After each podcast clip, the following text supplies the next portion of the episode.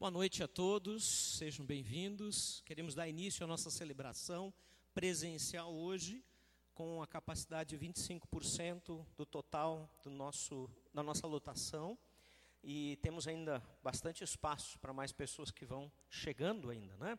Você que está assistindo de casa também, queremos dizer que uh, o nosso desejo é que o Senhor fale ao teu coração, aos nossos corações, e que possamos realmente ter um tempo de adoração juntos, de louvor e principalmente ouvir a voz de Deus, ouvir o que Ele tem para nos dizer, não é? Quero dar as boas-vindas aos nossos visitantes. Nós temos pessoas que nos visitam hoje. Sejam mais uma vez bem-vindos.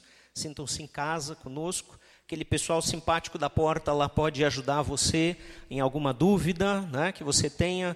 Caso precise de banheiros, aquela porta, seguindo o corredor até o final, você vai encontrar os dois, masculino e feminino. Né, água, enfim, todo o material de higienização nós temos na porta e nos principais locais é, de circulação. Quanto a isso, também eu quero então aproveitar e reforçar o que você já tem visto aqui na projeção, que você viu quando entrou na porta. Queremos cumprir as regras sanitárias do nosso município e aqui, para que fique certinho, você tem que deixar duas cadeiras de espaço entre as pessoas que não coabitam na mesma casa, na mesma residência. Essa é a regra, tá bom? As famílias podem ficar juntos e aí deixa duas cadeiras para outro sentar.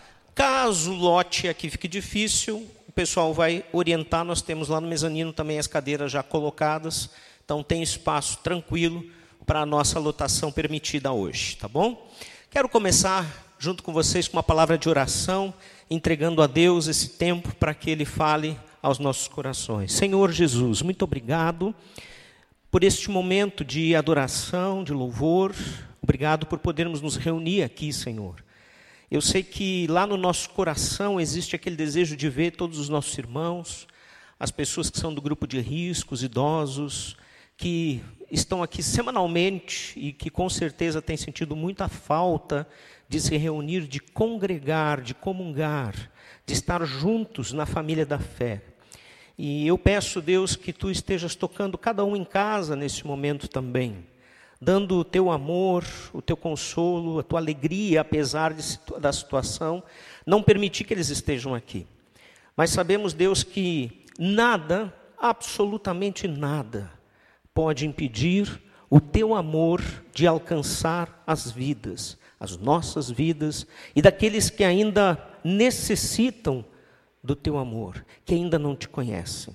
E sabemos que isso vai ser feito de qualquer maneira, porque o teu Espírito Santo vai usar todos os meios possíveis, inclusive as nossas vidas. Obrigado, Deus. Obrigado por este momento. Obrigado pela tua presença e consagramos a ti este culto, esta celebração de adoração, para que o teu nome seja engrandecido. Assim oramos no nome precioso do nosso Senhor Jesus Cristo. Amém. Amém.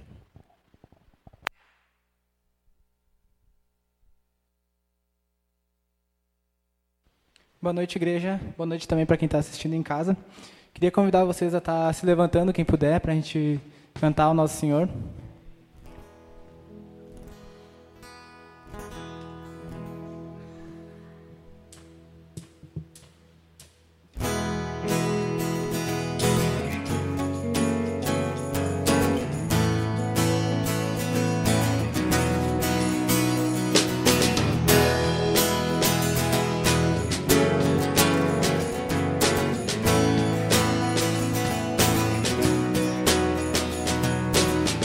Os montes correm para o mar, teus rios de amor por mim.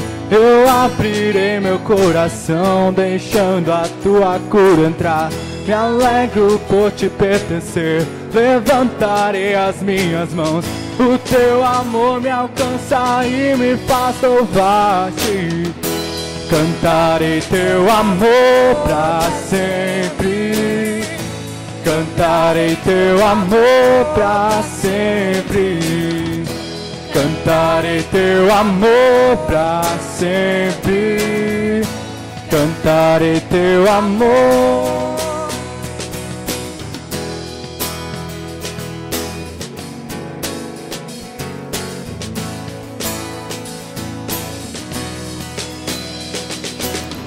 Dos montes correm para o mar, teus rios de amor por mim.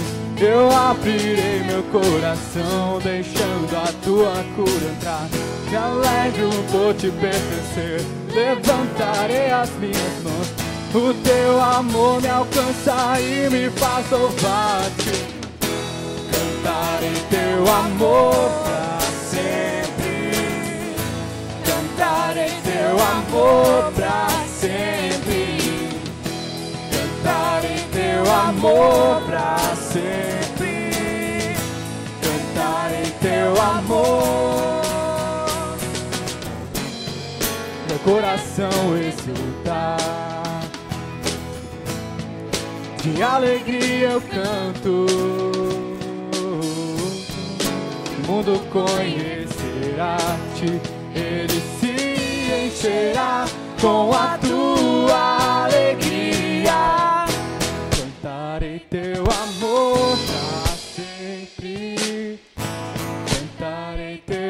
teu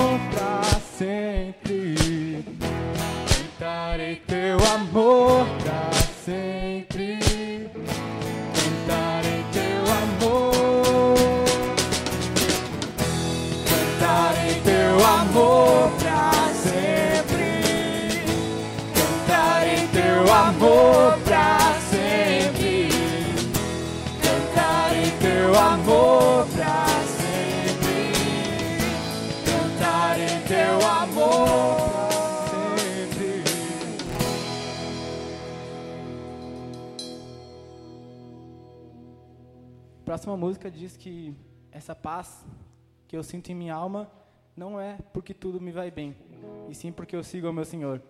E em tempos de pandemia e de confusão, a gente talvez pense que paz é essa que a gente está falando. E essa é uma paz fora da sanidade, fora da, da sanidade mental de algumas pessoas, talvez, porque é algo estranho a gente dizer que está com paz no meio de uma situação tão complicada. Mas a gente acredita que sim, em Cristo a gente pode ter paz, independente das circunstâncias, independente do lugar, se você está aqui, se você está em casa. O importante é que você segue a Deus, que você segue a Cristo Jesus.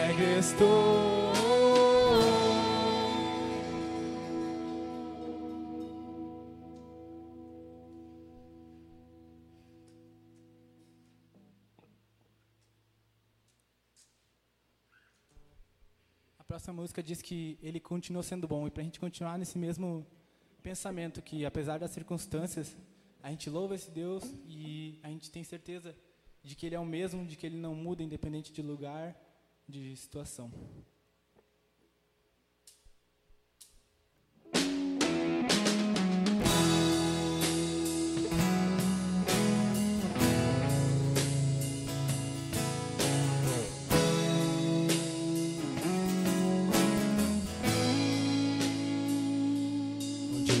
Gente aprende a confiar em um Deus que faz milagres, que ouve a nossa oração, que se faz presente aqui. Um dia a gente aprende a dar um passo só de cada vez, mas sem duvidar mas sem dúvida Ele continua sendo bom, que Ele continua sendo Deus, que Ele continua sendo bom, Ele continua.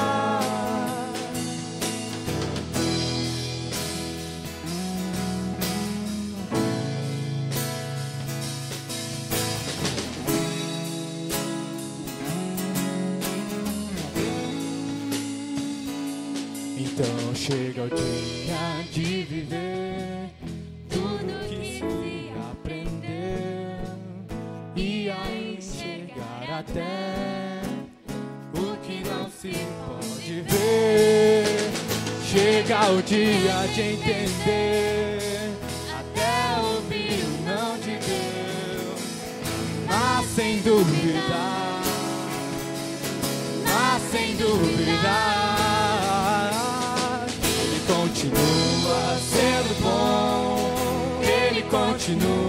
sendo Deus, Ele continua sendo bom, Ele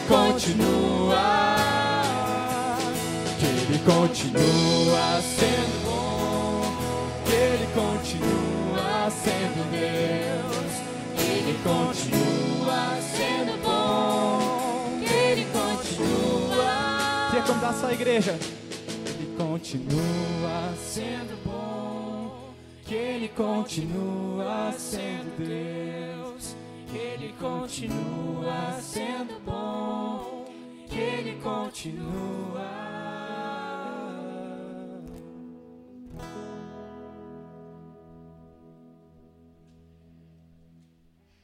Próxima música eu queria convidar também, se você tiver vontade de ofertar para a nossa igreja, se alguém puder botar também a caixinha ali.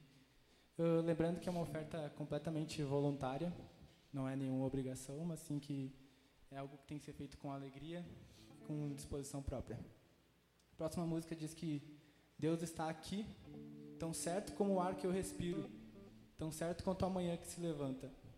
E essa é a nossa fé. E também está aqui dentro de cada um de nós e de cada um que em sua casa está buscando Ele de coração, está realmente não esqueceu dele porque não está mais vindo na igreja como prédio. Que a gente possa estar no mesmo espírito que essas pessoas louvando a esse Deus.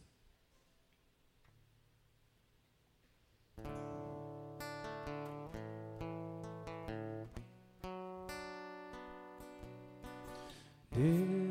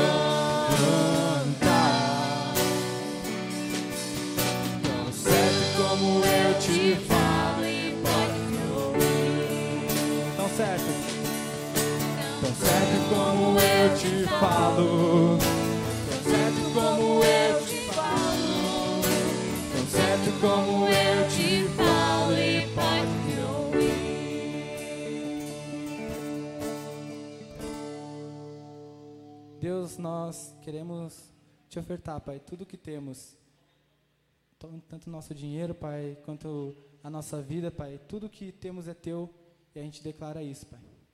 Obrigado, Pai, porque o Senhor está aqui conosco. Amém.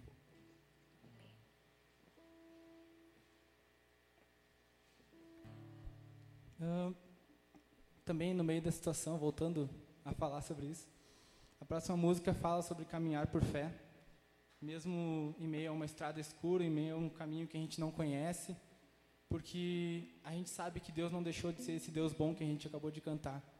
Então, queria que a gente estivesse cantando com fé, que é nesse Deus que está levando a gente para a vontade dele. No meio de toda essa situação, a gente sabe que ele não saiu do controle.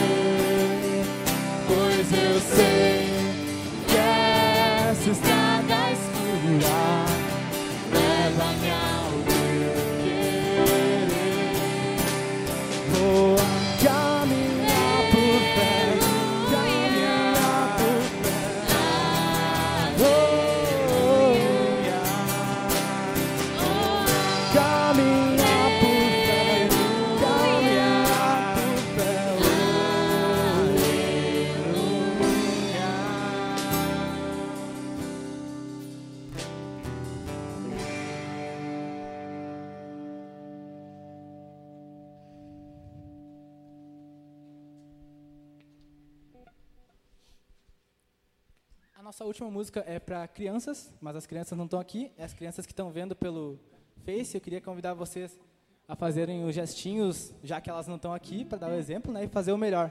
Vamos fazer o nosso melhor, como diz a música. Quem puder, faz o gestinho aí.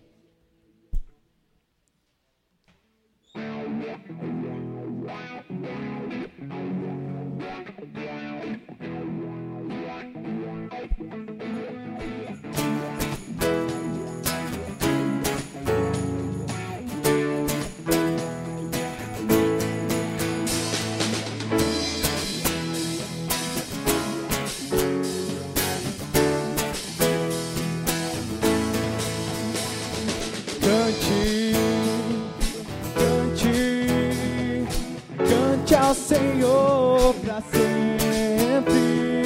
Cante, cante, cante ao Senhor e faça o seu melhor. Faça o melhor, faça o melhor, oh, faça o melhor pra Deus. Faça o melhor, faça o melhor, oh, faça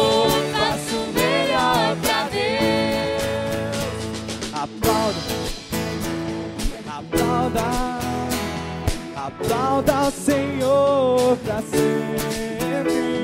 Aplauda, aplauda, aplauda o Senhor e faça o seu melhor.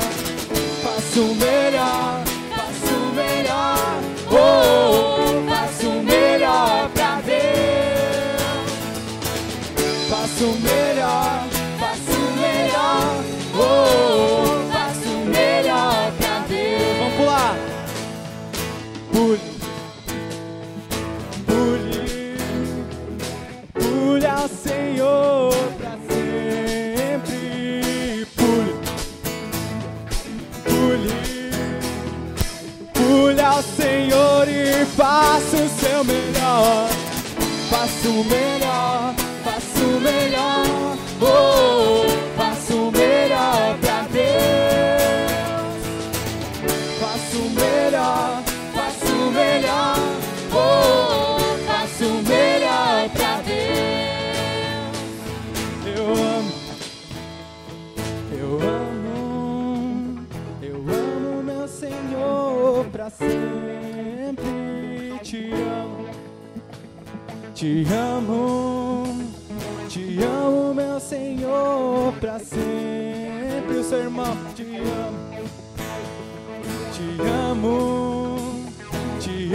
Meu irmão, para sempre.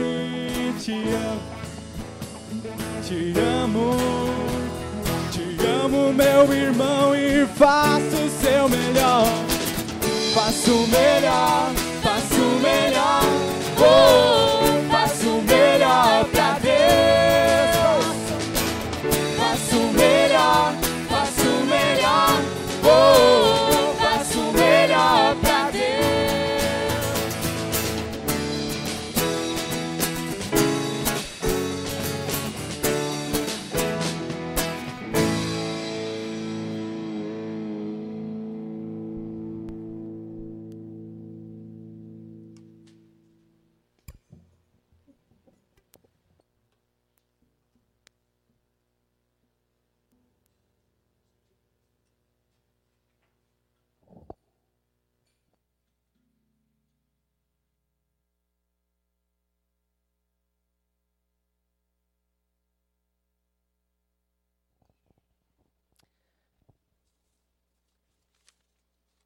Assim como nós estamos mesmo, vamos ter uma palavra de oração.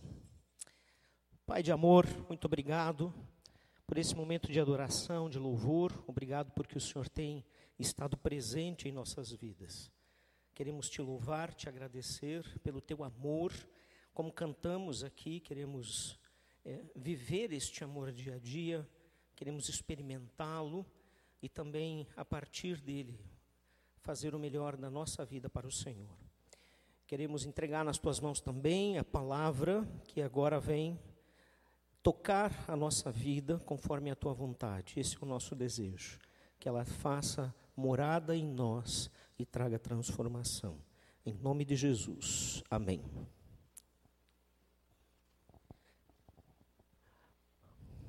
Ok, eu acho que é interessante desligar as luzes de trás aqui.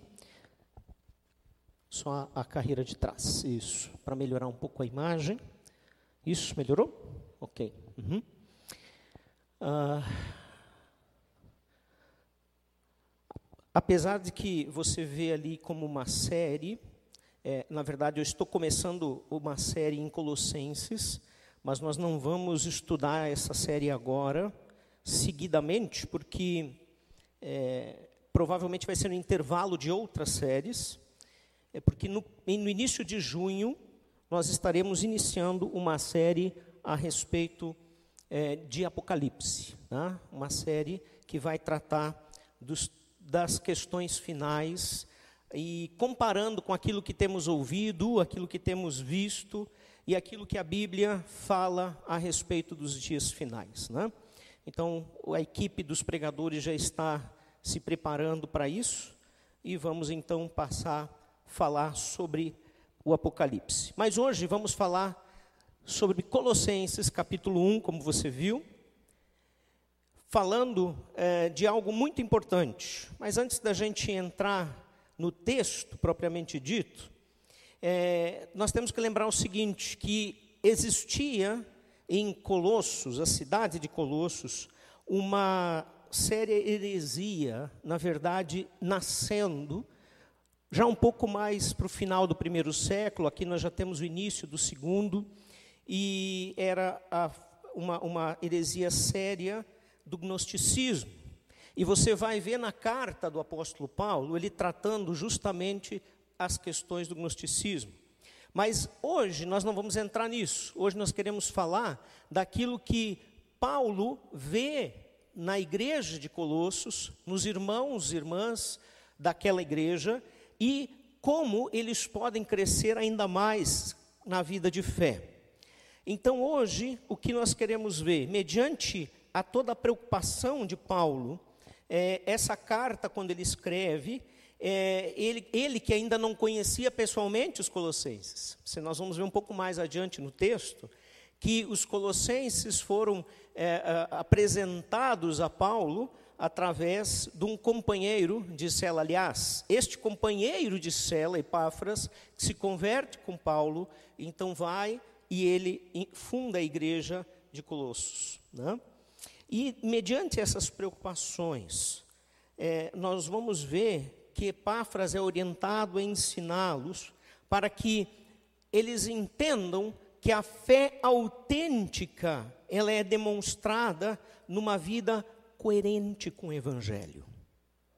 Não basta dizer que eu tenho fé, não basta dizer que eu acredito em Deus, se a minha vida não é uma vida coerente com aquilo que o Evangelho de Jesus Cristo fala todos os dias. Talvez aí fica uma pergunta de início para refletirmos sobre como está a nossa prática do Evangelho, como nós vemos ou melhor, como a nossa fé é demonstrada às pessoas apenas de boca, ou ela é coerente com o nosso agir, que é tão importante, porque nós sabemos que o exemplo, ele vai dar muito mais valor àquilo que nós cremos do que aquilo que nós falamos. O que não significa que a gente não deva falar, não é? Pelo que eu estou percebendo, em algumas vezes está desconectando aqui. Não é? Vamos ver?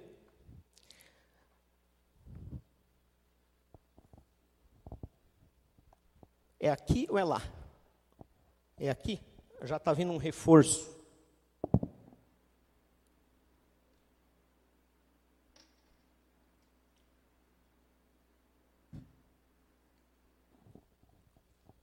Enquanto que a Cláudia veio aqui para nós, né, essa desconexão, a gente segue no texto. Então, qual é a fé que hoje você vive, que você mostra? É a fé do Evangelho de Jesus Cristo ou é qualquer outra fé?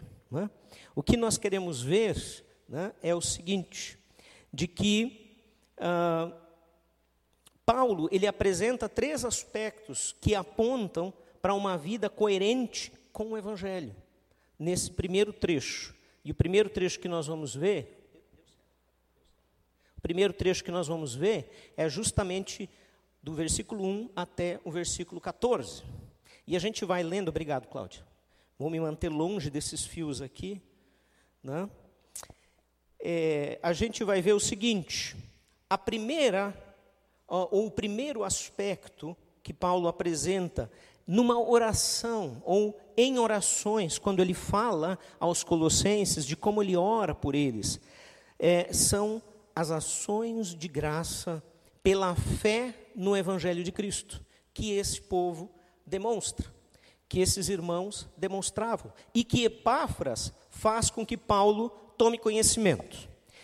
Bom, os primeiros dois versículos vão começar como muitos outros começam nas cartas paulinas, onde ele diz, onde se lê Paulo, apóstolo de Cristo Jesus, pela vontade de Deus, o irmão Timóteo, aos santos e fiéis irmãos em Cristo que estão em Colossos. A vocês, graça e paz da parte de nosso Pai e do Senhor Jesus Cristo.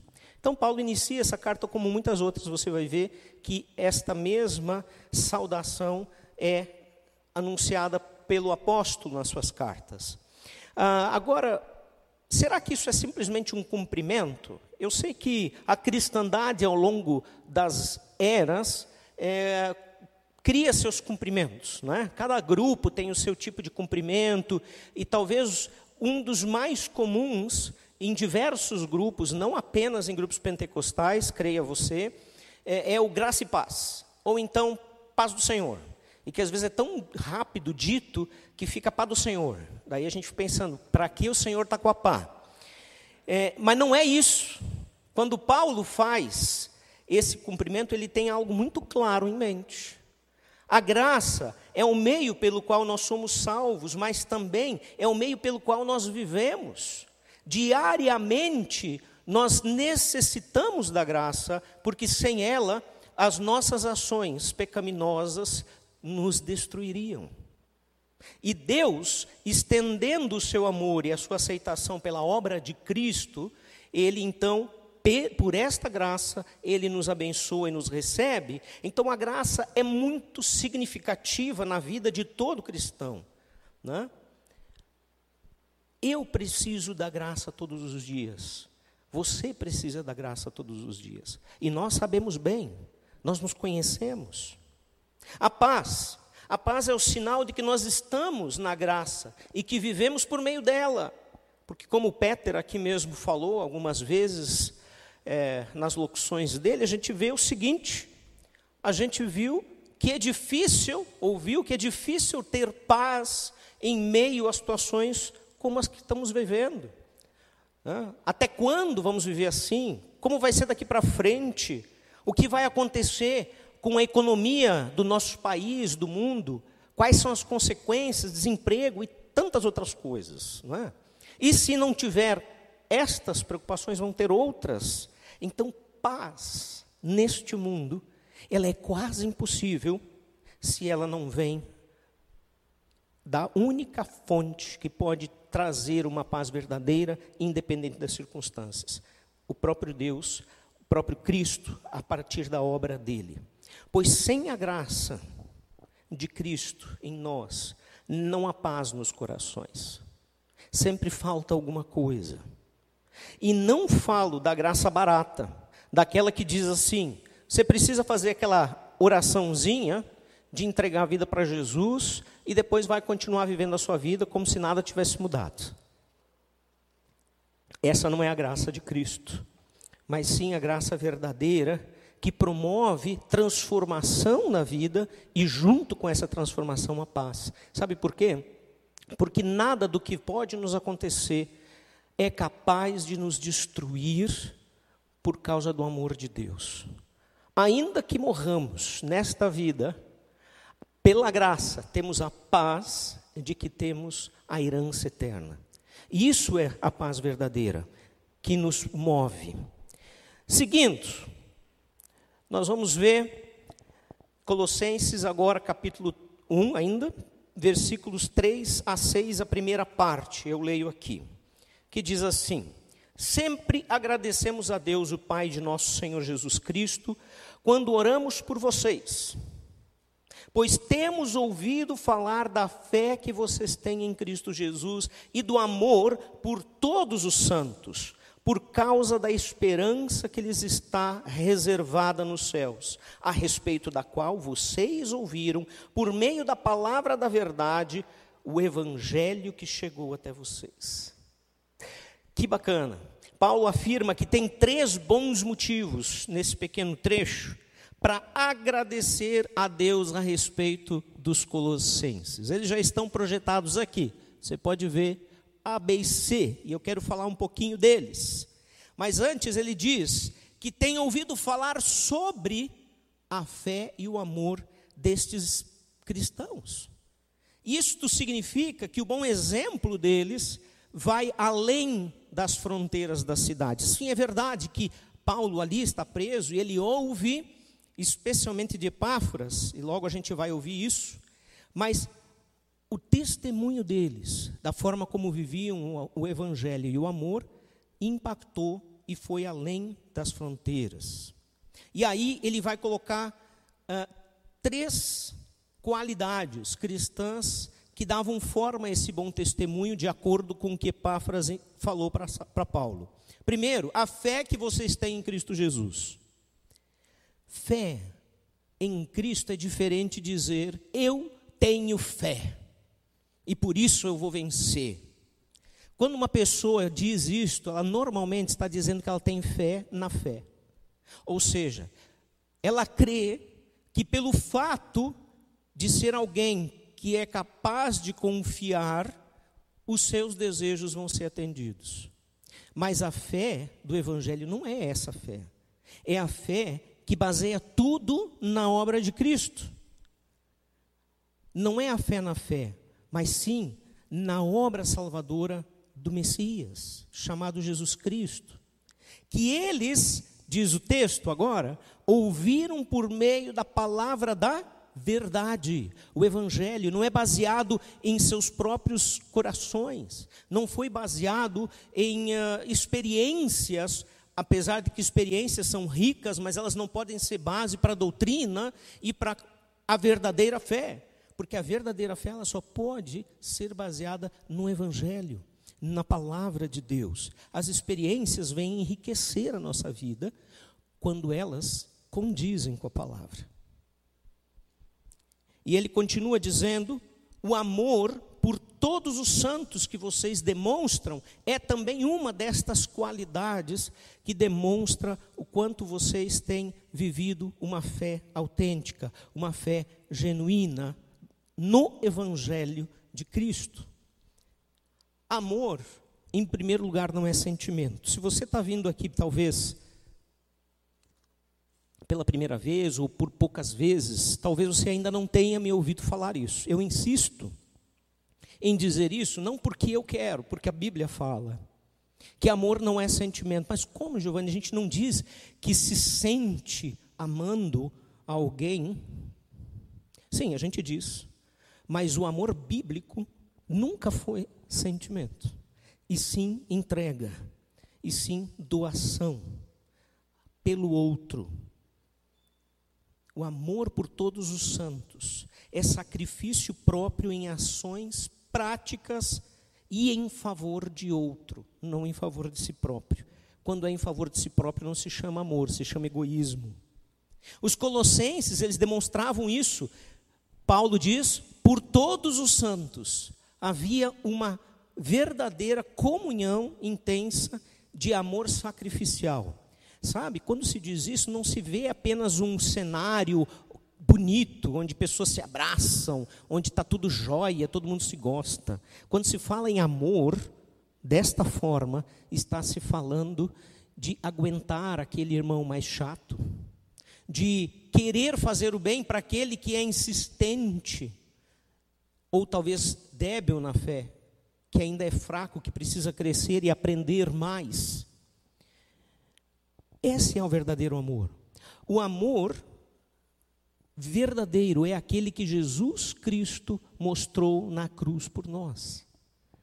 Eu costumo dizer o seguinte: nós falamos que foi muito bacana e tudo mais, mas se amor fosse sentimento, ou sentimento bom, eu diria o seguinte: no momento que Jesus estava na cruz, ele não teve bons sentimentos, mas sim sentimentos de muita dor, de rejeição, de vergonha, de humilhação, inclusive de separação separação do Pai, por causa dos nossos pecados.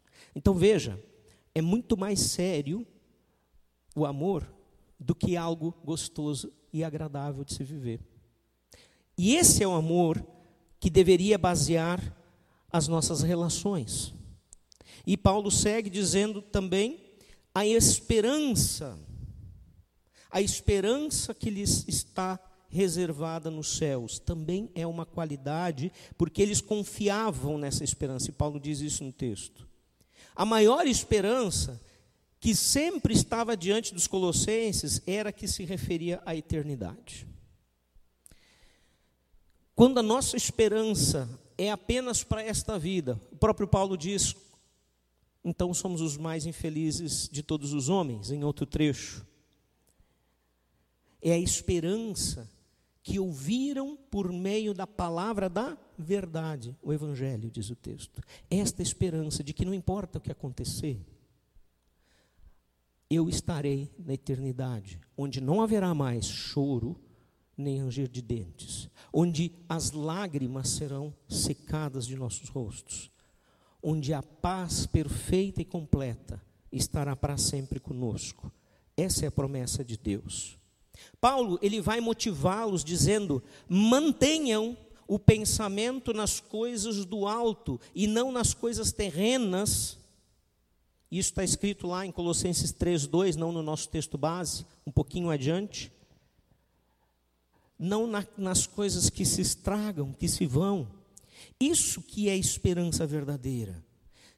Esperança em coisas que não perecem, que não passam, que não se deterioram. Onde é que está a nossa maior esperança? O que, que nos move para andarmos dia a dia felizes, alegres, independente das circunstâncias? No casamento? Em melhora nas condições econômicas, bom, se for isso agora, a sua esperança deve estar abalada. Em ter uma formação superior, não é errado, inclusive é bom. Mas se a minha esperança está baseada nisso, puxa, é uma esperança fraca. Em conquistar a casa dos sonhos, em ter filhos exemplares, viagens para o exterior, tudo isso são coisas legítimas, não são erradas em si, mas elas não podem ser a nossa esperança. Paulo segue dizendo o seguinte, Colossenses, agora a segunda parte do versículo 6. Na verdade, aqui eu acabei de ver que está errado. Isso aqui já foi, então é só 1, 6b. Por todo o mundo, este evangelho vai frutificando e crescendo, como também ocorre entre vocês, desde o dia em que ouviram e entenderam a graça de Deus em toda a sua verdade. Aqui é muito interessante. Nós vamos perceber que o evangelho, para ser eficaz, ele precisa de duas coisas fundamentais: ser ouvido e ser entendido. Para que seja ouvido, ele precisa ser anunciado. E aí entramos nós. Sim, você e eu e toda a cristandade do mundo. Anunciar o evangelho da salvação em todos os momentos, em todas as épocas, para todas as pessoas. Inclusive, Paulo tem um texto bastante uh, romântico, até romantizado, romantizado aqui em, em Romanos capítulo 10, 13 a 15, falando disso. Porque todo aquele que invocar o nome do Senhor será salvo. Como, porém, invocarão aquele em quem não creram? E como crerão naquele de quem nada ouviram? E como ouvirão se não há quem pregue? E como pregarão se não forem enviados, como está escrito. Quão formosos são os pés dos que anunciam coisas boas ou as boas novas. De quem são esses pés formosos? Se você tem um pouquinho mais de intimidade comigo e já me viu de Havaianas, você vai ver que meu pé não é nada formoso, especialmente o meu dedão. É, hoje eu não vou tirar o sapato para você ver, tá? Não adianta pedir no final. Os pés formosos representam pés calejados de pessoas que andam entregando o evangelho. Era a situação da época. Hoje talvez você não precisa ter pés calejados, mas a ideia de entregar o evangelho, seja o meio que for, continua sendo o máximo da nossa missão neste mundo. Como são os seus e os meus pés? Será que de fato nós temos levado o Evangelho? Nós temos anunciado para que as pessoas possam ouvir e então entender e receber o Evangelho? Para que o Evangelho seja entendido, né, ele precisa ser explicado. E em seu relato a respeito do Evangelho de Jesus Cristo, Lucas ele conta uma história muito bacana. Essa história gosto muito que está em Atos, capítulo 8, versículo 30 e 31, quando o eunuco, um oficial de alta patente, lá da rainha Candace da Etiópia, volta das celebrações em Israel, um homem que estava procurando Deus, que provavelmente estava sendo muito influenciado pelos judeus, né, os judaizantes, que tornavam outros povos na mesma fé deles, transformavam essas pessoas das suas crenças em uh, praticantes do judaísmo. E diz lá assim: ele está voltando disso na sua carruagem, sendo puxada por um cavalo, pelo que se vê no relato, uma carruagem aberta, e ele lia o rolo de Isaías, bem no trecho que falava da salvação, da obra salvadora do Messias que viria. E então o Espírito leva Felipe até este lugar e manda ele correr do lado da carruagem. E enquanto que o homem está lendo, ele vê alguém correndo do lado. Imagina a cena, né? E ele olha, talvez não dá bola, ah, deve ser um mendigo querendo esmola, que isso sempre tinha atrás dos ricos daquela época. E de repente Felipe faz uma pergunta central para aquele homem: Você entende o que está lendo? E, opa! Tem uma coisa a mais neste homem. E ele manda parar a carruagem, e então Felipe né, entra e explica o evangelho. Porque, veja, agora vamos ler o versículo 30 e 31. Então Filipe correu para a carruagem, ouviu o homem lendo o profeta Isaías e lhe perguntou: O senhor entende o que está lendo? E olha o que ele fala. Ele respondeu: Como posso entender se alguém não me explicar? A sede é grande. As pessoas querem ouvir do Evangelho, elas buscam muito mais do que nós queremos anunciar. Pode crer nisso. E esse é o nosso desafio. Assim como Felipe, cabe a nós, discípulos de Jesus Cristo, discipular aqueles que não compreendem o Evangelho. Você está pronto para ser este discípulo? Para explicar o Evangelho onde houver oportunidade? Ah, Giovanni, eu não sei como fazer. Então, aprenda a fazer. Busque conhecimento e espere que o Espírito Santo vai fazer o resto. Assim como Felipe, o Espírito Santo vai levar você para pessoas e para ocasiões oportunas. Cabe você estar preparado e disponível. Este, então, é uh, o primeiro aspecto que Paulo coloca: a questão de uma fé autêntica e genuína. O Evangelho ele transforma quando nós, quando ele é ouvido e quando ele é entendido. Senão, ele não faz nada. Ele precisa ser anunciado, em outras palavras. O segundo aspecto é a intercessão que Paulo faz pela maturidade genuína destes irmãos colossenses. Né? Leia comigo, versículos 7 a 9. Vocês o aprenderam de Páfras, nosso amado cooperador, fiel ministro de Cristo, para conosco, ou algumas traduções vão dizer para convosco, que também nos falou do amor que vocês têm no Espírito. Por essa razão, desde o dia em que ouvimos, não deixamos de orar por vocês e de pedir que sejam cheios do pleno conhecimento da vontade de Deus, com toda a sabedoria e entendimento espiritual.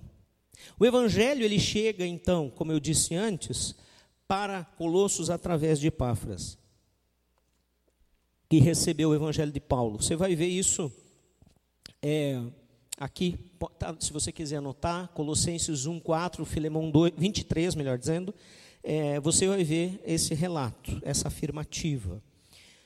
É, foi dele o trabalho então da evangelização dessa cidade. Paulo ainda não havia visitado aqueles irmãos, mas ele ficou tão empolgado em ouvir do que estava acontecendo, que da cadeia, e também preocupado com o gnosticismo surgindo entre eles, ele então se preocupa em escrever e ajudar nesse trabalho.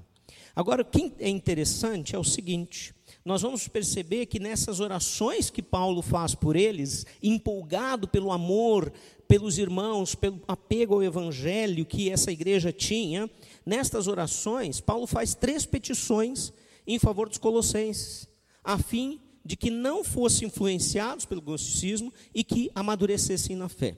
Né? E ele vai dizer então o seguinte, agora no versículo 9, apenas no 9. Ele vai dizer: que a, a primeira petição dele é que ele pede a Deus que sejam cheios do pleno conhecimento da vontade de Deus. Eu ia pedir para você participar, mas todo mundo com máscara aí vai ser ruim de falar, né? Como é que nós podemos conhecer, ter o pleno conhecimento da vontade de Deus? Como é que nós podemos? Se alguém quiser mostrar com gesto, sim, levanta bem alto. Aí, é a Bíblia a palavra de Deus. A palavra de Deus é a única maneira que nós temos de sermos preenchidos, sermos cheios do pleno conhecimento da vontade de Deus. Então eu sempre tenho repetido que não há como conhecer a vontade de Deus se eu não leio a Bíblia. A leitura da Bíblia precisa ser uma leitura continuada. Ah, mas eu já li a Bíblia duas, três vezes, Giovanni. Que bom! Mas sempre vamos aprender mais. Use outros métodos e planos de leitura. Existem até nos telefones, nos smartphones hoje, nas Bíblias que temos, sugestões. Enfim, todo mundo conhece métodos que você pode usar. Pode perguntar para a gente se você não conhece nenhum. Enfim, conforme as palavras de Jesus acerca do Espírito Santo em João 14, 26, uma das funções do Espírito é fazer com que nós lembremos de todas as coisas que Jesus nos ensinou. Mas veja, a função é fazer lembrar, não incutir na nossa mente a palavra. Não vem de forma mágica colocando na nossa mente a palavra que nós temos que buscar e ler, que você e eu temos que procurar dentro das nossas possibilidades. Não existe um horário, não existe um momento certo para isso. Cada um faz o seu momento, cada um faz o seu horário. Mas é importante ter conhecimento para que nós possamos estar cheios do conhecimento de Deus. É importante ler a palavra. A segunda petição ele diz: com toda a sabedoria. Veja, sabedoria não é igual à esperteza, nem à inteligência ou habilidades cognitivas. Sabedoria não é igual a estas coisas. Ela não depende de grau de escolaridade, de posição social, ou seja, é, de talentos naturais. Também não depende. A sabedoria é algo sobrenatural dada por Deus. E aí você vai ver, se conferir em Tiago 1, capítulo 1, versículo 5, diz assim: Se algum de vocês tem falta de sabedoria, peça a Deus, que a todos dá livremente, como que dá? De boa vontade, e lhe será concedida. Pensa naquele presente que você quer dar para o seu filho. Você está louco para dar aquele presente. E de repente ele pede um presente igual a esse. Que prazer dar esse presente, porque ele vai gostar disso, vai ser bom para ele. É o que esse versículo descreve que Deus dá com alegria, com satisfação, que Deus dá com prazer, a sabedoria que vem dele, se nós nos humilhamos e pedimos a Ele. Se nós dissermos, Senhor, eu preciso da tua sabedoria, eu preciso que o Senhor me conduza no dia a dia, nas circunstâncias difíceis, enfim, em todos os momentos. Muitas vezes eu dou furada, Senhor. Eu preciso que o Senhor me preencha com a tua sabedoria. É isso que ele está dizendo. E agora ele vai falar na terceira petição e entendimento espiritual. Paulo pedia para que Deus enchia os colossenses de entendimento espiritual. Essa petição, veja bem, ela não é igual à segunda, a sabedoria, em hipótese alguma.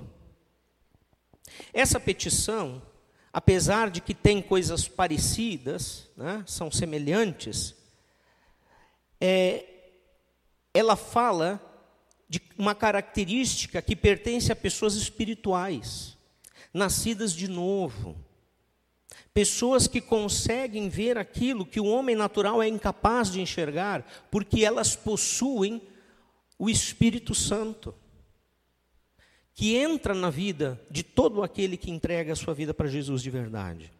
E nós vamos ver isso aonde? Em 2 Coríntios 2, 14.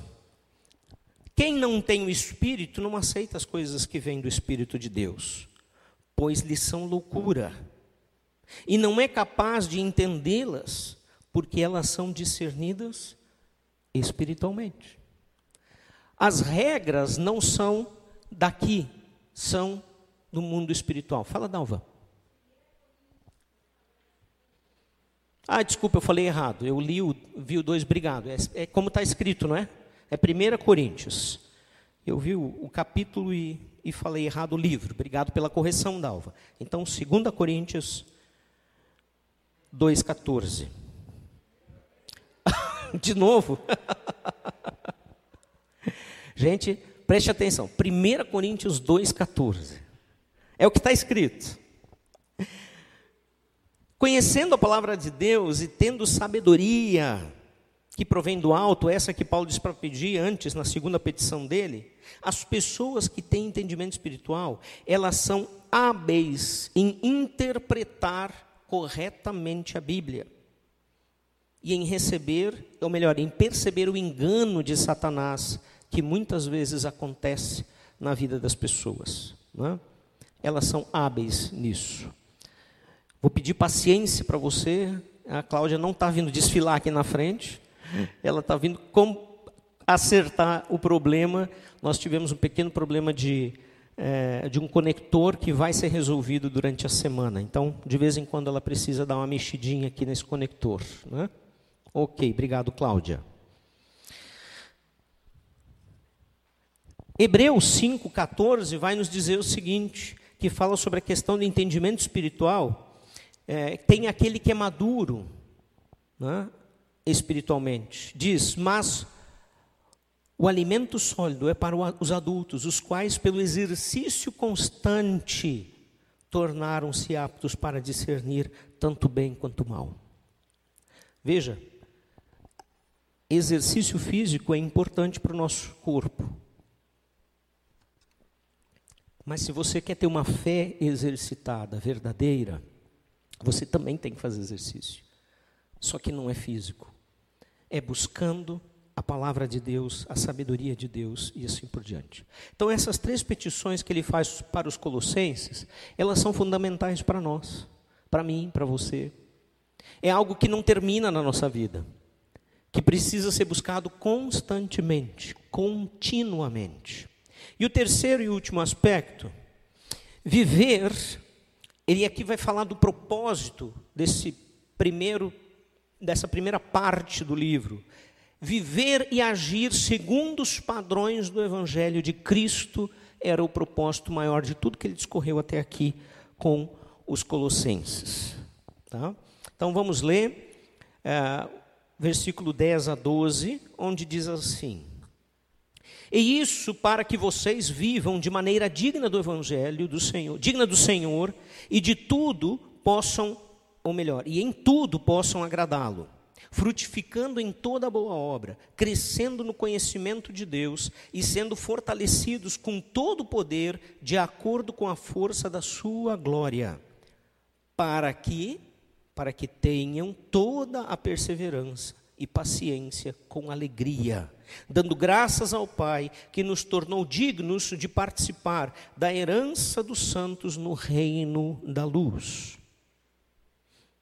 A intercessão de Paulo pelos cristãos daquela cidade, Colossos, né, é, para que estes se tornassem conhecedores da vontade de Deus cheios de sabedoria e de discernimento espiritual, tinha um claro propósito, um claro objetivo. E esse objetivo nós percebemos quando ele diz: "E isto para quê? E isto para quê? O quê?" A resposta está em dois verbos que seguem: para que vocês vivam e para que vocês tenham. Vamos ver estes dois grupos, né, nestes dois verbos para que vocês vivam e para que vocês tenham. Para que vocês vivam de que maneira? De maneira digna do, do Senhor e em tudo possam agradá-lo. Veja que interessante. Eu já tive esse pensamento no passado, né? aquela ideia de ter que o que, que eu preciso fazer qual é o mínimo que eu preciso fazer para agradar a Deus? Então, o mínimo que eu preciso fazer é: ah, eu tenho que ser bom em casa, em algumas coisas, obedecer o pai e a mãe, eu tenho que ser um aluno pelo menos um pouco acima da média, eu tenho que ser uh, um religioso que frequenta a maior parte dos cultos ou das programações da igreja. Mas veja, isto parte do pressuposto de que eu posso agradar a Deus, de que eu sou capaz de, com os meus bons atos, acalmar a ira de Deus contra o meu pecado.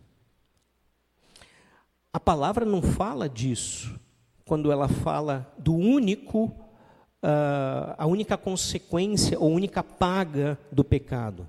É a morte, não é nenhuma outra coisa boa. E por isso eu precisava de alguém que morresse por mim, e hoje nós vamos lembrar na ceia do sacrifício de Jesus que foi perfeito.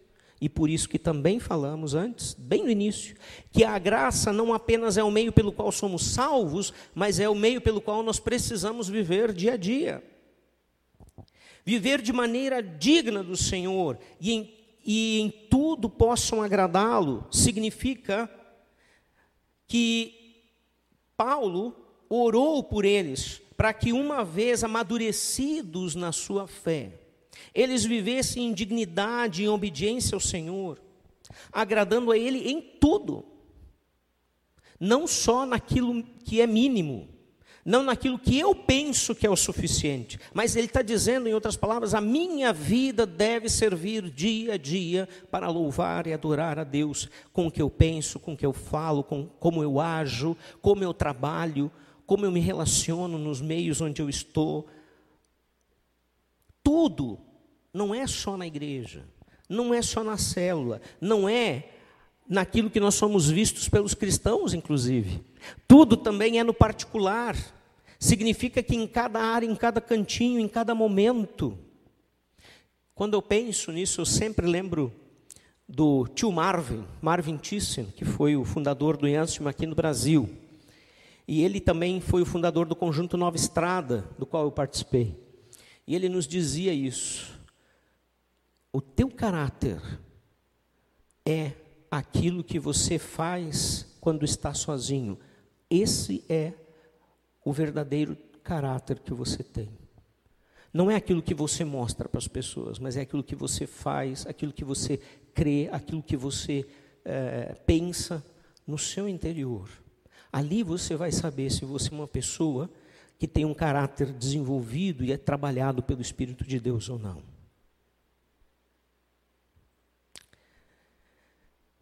E ele continua dizendo o seguinte: para que vocês vivam frutificando em toda boa obra. Paulo, ele orou por eles para que, uma vez amadurecidos, vivessem dando bons frutos aonde estivessem plantados. Nós somos embaixadores do reino de Deus. Não importa onde eu morar, não importa onde eu estiver, ali eu sou chamado a dar bons frutos constantemente. Na vida em família, no convívio com os irmãos, na vida na sociedade. São os bons frutos de um filho de Deus que testificam sua filiação e impactam o mundo sem Deus. Veja, isso é totalmente oposto de ser bom para ser aceito. Parece confuso, não parece? Mas não disse há pouco que não adianta ser bom para ser aceito, que é tudo pela graça? Sim, é isso mesmo. Agora, quando nós somos transformados pelo Evangelho de Deus, os frutos acontecem na nossa vida. Não que não tenhamos que fazer esforços, porque o próprio amor é sacrifício e é esforço. Mas eles vão acontecer porque eles são prioridade na minha vida. Não são, olha, se der tempo eu ajudo, se dá eu vou e faço, uh, ou eu vou deixar de fazer tal coisa se eu quiser. Não, é porque Deus quer. E eu não vou nem questionar, não importa o quanto isso me agrade ou não. Paulo vai continuar no versículo 10 ainda, falando: para que vocês vivam de que maneira? Crescendo no conhecimento de Deus. Então, Paulo orou por eles, para que, uma vez amadurecidos, vivessem continuamente conhecendo mais de Deus, o que nós já falamos, o que Paulo já falou nos outros, no outro texto, no, no, nos primeiros versículos. Que este conhecimento de Deus fizesse com que suas vidas fossem mais e mais testemunho do amor e da misericórdia de Deus ao pecador. Não é para a gente se separar, não. É para a gente sim ser separado para fazer diferença ali onde nós estamos ou onde nós estivermos. Paulo orou para que vocês vivam, diz ele, sendo fortalecidos com todo o poder de acordo com a força da sua glória. Para que nós, para que os colossenses e você e eu essa noite, fôssemos ou tivéssemos a nossa vida baseada no poder de Deus e não nas nossas próprias, nossas próprias forças, que são falíveis, que são insuficientes, que a glória de Deus e as promessas da vida vindoura manifestassem através da minha vida aquilo que Deus quer.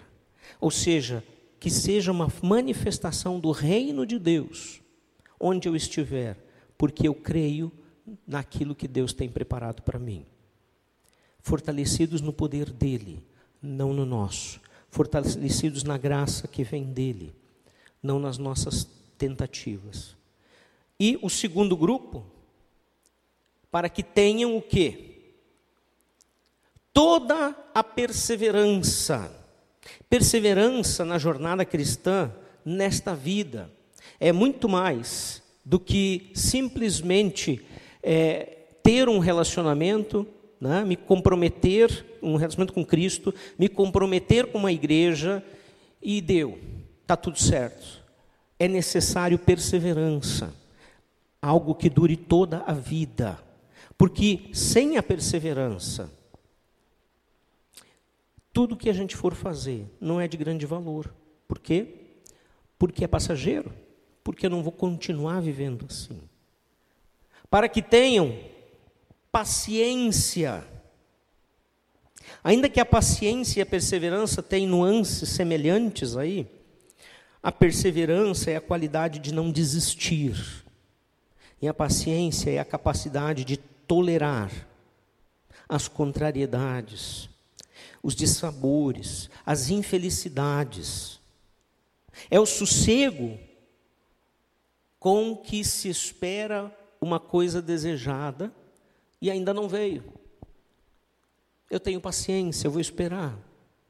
É o contrário daquilo que a gente sentia quando era criança e nos dias próximos da véspera de Natal, né, esperando o nosso presente, a gente não via a hora chegar. E parece que quanto mais perto chegava, as horas eram mais compridas. Eu lembro disso. E às vezes a gente se frustrava, né? Ah, não era bem o que eu queria. Mas ainda assim, todo ano era a mesma impaciência. A paciência é o contrário disso. É eu saber que estou esperando por algo, mas eu vou esperar o tempo que for necessário.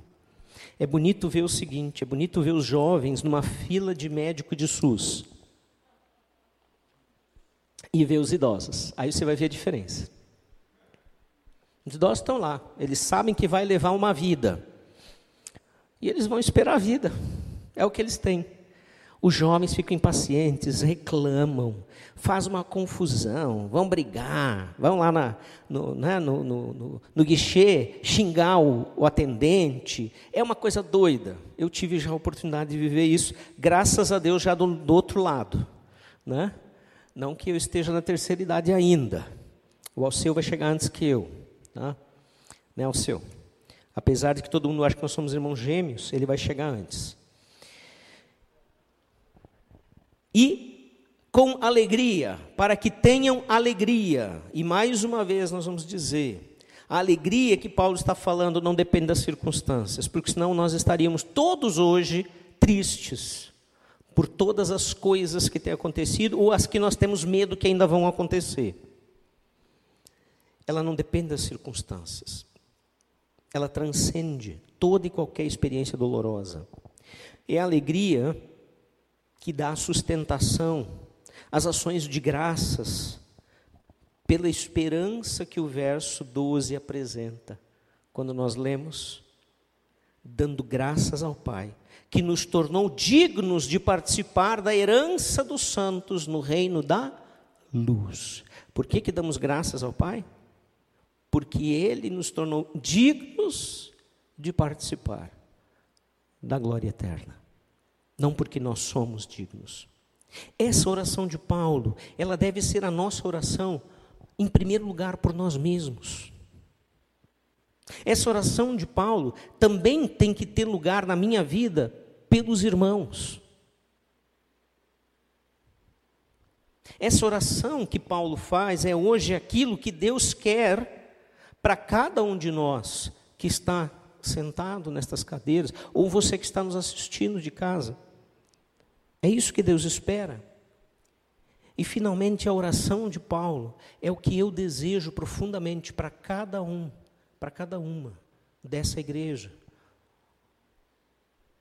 que nós possamos crescer em todas essas coisas, na fé, ter uma fé genuína, de ter é, as qualidades que Paulo apresenta de uma igreja que tem essa fé genuína em nós, de que possamos viver para Cristo e ter as qualificações que aqui vimos.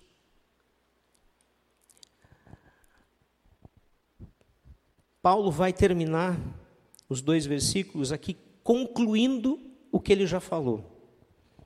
Pois ele nos resgatou do domínio das trevas e nos transportou para o reino do seu filho amado, em quem temos a redenção, a saber, o perdão dos pecados. Esse último trecho ele começa com a conjunção pois, né? E aqui ela tem o papel de conjunção mesmo, porque ela podia ser uma partícula expletiva, que dá ênfase apenas. Mas não, aqui ela faz essa ligação dos últimos, das últimas palavras desse trecho para tudo que ele veio falar. Né? Em outras palavras, nós poderíamos parafrasear né, o nosso texto, melhor aqui, já está aqui, no anterior da seguinte forma: visto que, pois, visto que Deus nos resgatou do poder de Satanás e nos colocou segundo, seguros, desculpa, no reino do seu filho amado, que nos deu o perdão dos pecados, então, nesse caso, aí sim, devemos viver uma fé autêntica representada pelas qualidades dos colossenses apresentadas na oração de Paulo, bem como buscar a maturidade apresentada na sua intercessão pelos colossenses, pelos cristãos de lá, para que vivamos e testemunhamos, uh, tenhamos, melhor dizendo, as características daqueles que vivem no reino da luz que vivem no reino eterno de Jesus Cristo, o Filho amado, que nos resgatou para isso, para vivermos desta maneira. Eu ainda não enviei a, a aplicação para células, acredito que não. É, vou fazer isso depois, já está pronta. E eu gostaria que nós pudéssemos pensar um pouco nisso agora também, mesmo que está indo para a célula. Existe algo que tem interferido na vivência da sua fé uh, no Evangelho de Cristo? Algo que talvez você viu aqui nessa noite, que o Espírito Santo tocou. Em quais das características que descrevem alguém maduro, você talvez tenha maior dificuldade, precisa compartilhar isso com sua célula, com alguém da família, para que você possa crescer e ter ajuda. E por último, o nosso convite é que você possa, ainda hoje, quem sabe em casa, chegando no lar, talvez algum idoso que não pôde estar presente, está nos acompanhando, né? ou um pai ou uma mãe que não pôde trazer o filho, e aí um dos dois ficou em casa. Né? Testemunhar, falar de algo que Deus fez em sua vida para o seu crescimento e que fez diferença. Então é um desafio para hoje, é um desafio para células, e que a gente possa crescer dessa maneira.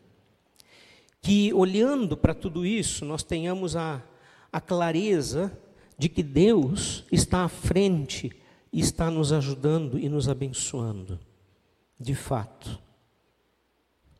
Amém? Vamos orar. Pai querido, muito obrigado pela tua palavra, que é verdadeira e viva. Obrigado que temos o privilégio de poder ouvir a tua voz através da palavra. Nós não estamos aqui neste mundo sem direção. O Senhor nos deu direção.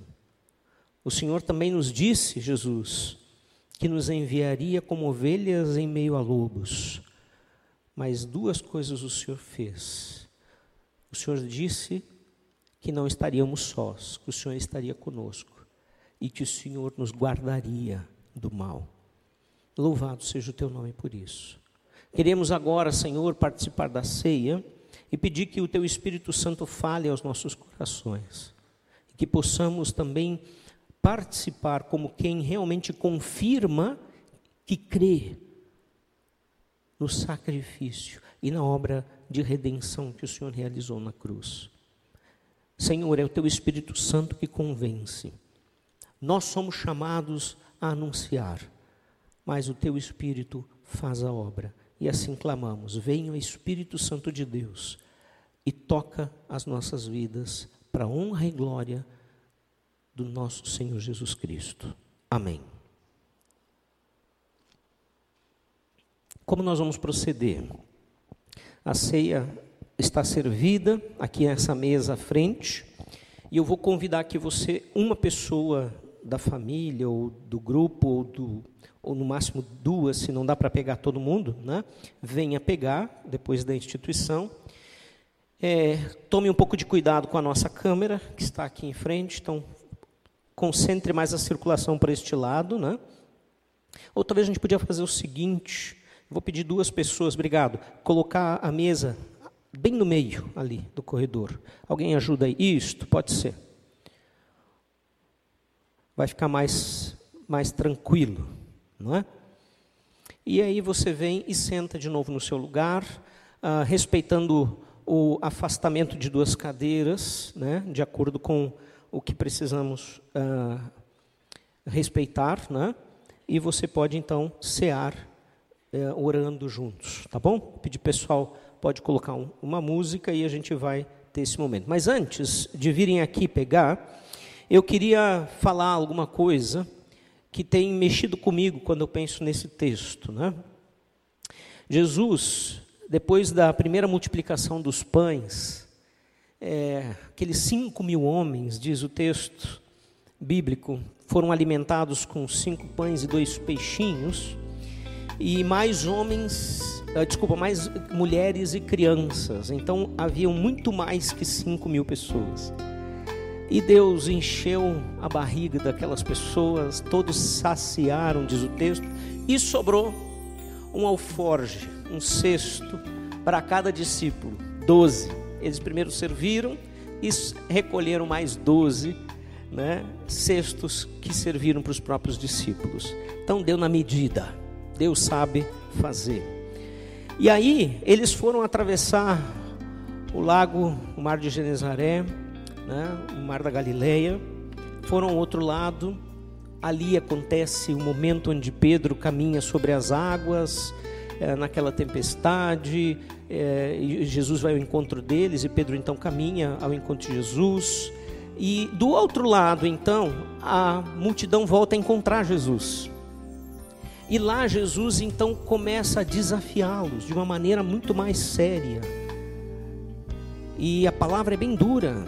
Ele vai dizer para eles o seguinte: Olha, vocês estão aqui porque comeram dos pães e dos peixes. Vocês querem ser saciados, vocês não estão aqui por causa do reino. Vocês estão aqui pelos interesses pessoais desta vida. E aí ele vai falar duramente com eles a ponto depois dos próprios discípulos disserem, é, disseram para Jesus o seguinte: é, Senhor, a tua palavra foi muito dura. Aí Jesus olha para eles e diz: Vocês também querem ir embora? Podem ir, não tem problema. E uma das coisas que Jesus falou que foi muito duro para eles está no versículo 55 e 56 do capítulo 6 de João. Pois a minha carne é a verdadeira comida e o meu sangue é verdadeira bebida. Todo aquele que come a minha carne e bebe o meu sangue permanece em mim e eu nele. Esse é o legítimo texto que, se você não tem o Espírito de Deus, conforme que nós lemos antes em 1 Coríntios, você não vai conseguir entender, vai achar loucura. E essa gente achou loucura.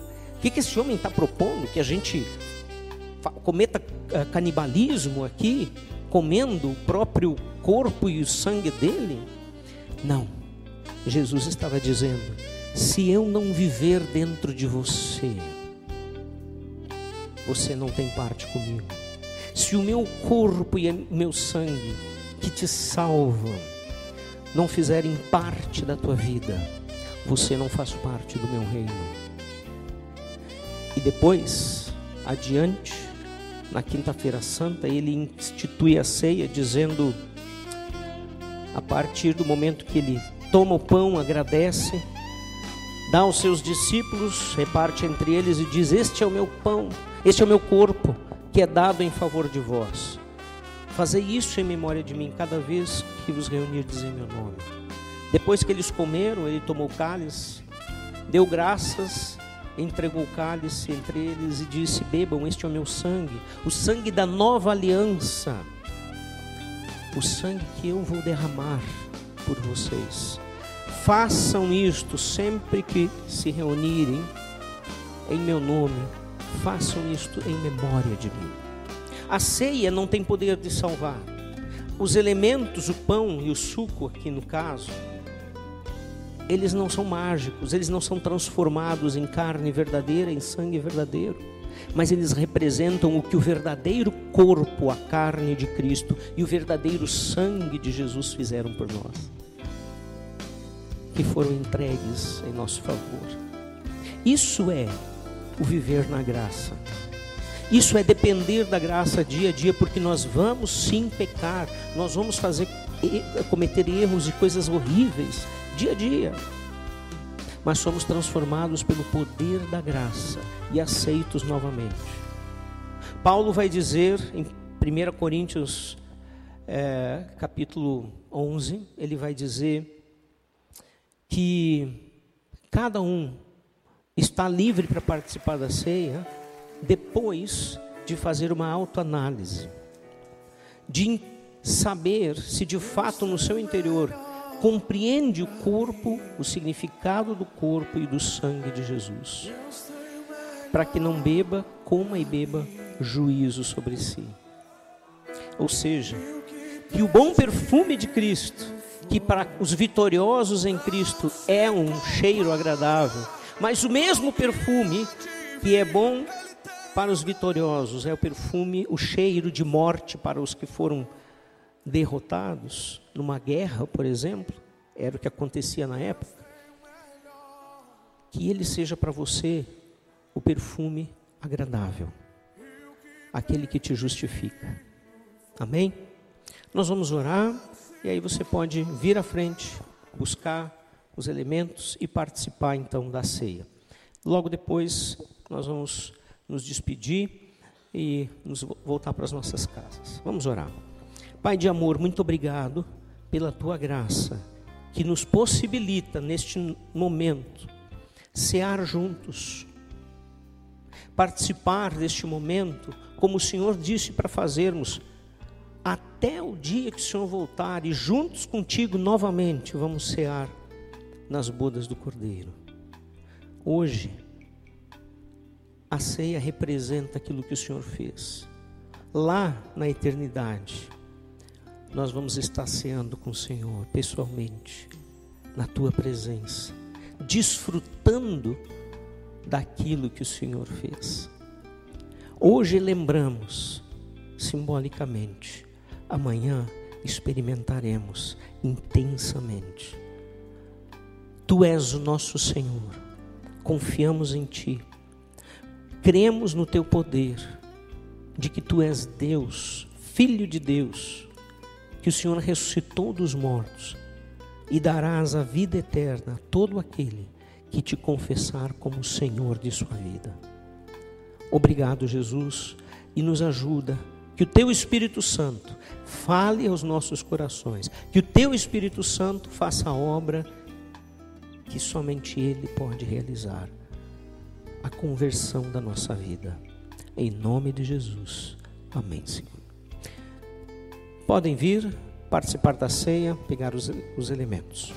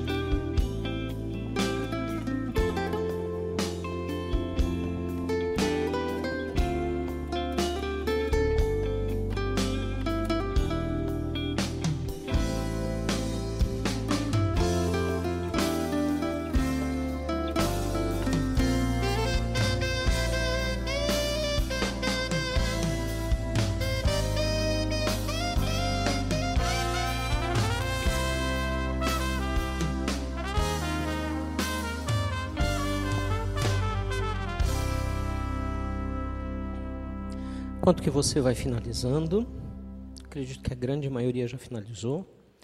Quero, em primeiro lugar, agradecer de uma maneira muito especial a nossa equipe técnica, que desde o início dessa pandemia tem feito um esforço muito grande né, para se adaptar rapidamente né, às novas exigências, como a transmissão né, dos nossos cultos, das nossas celebrações e com pouco equipamento por enquanto. Né? Então, nós estamos ainda nos adaptando e desejamos que você também tenha um pouco de paciência. Sabemos que não é a imagem ideal, mas enfim, muito obrigado, gente, pelo bom trabalho de todos vocês.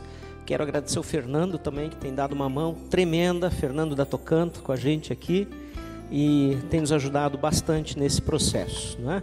Então, com certeza é algo que nós temos que uh, reconhecer, porque tem sido um trabalho de excelência mesmo, gente.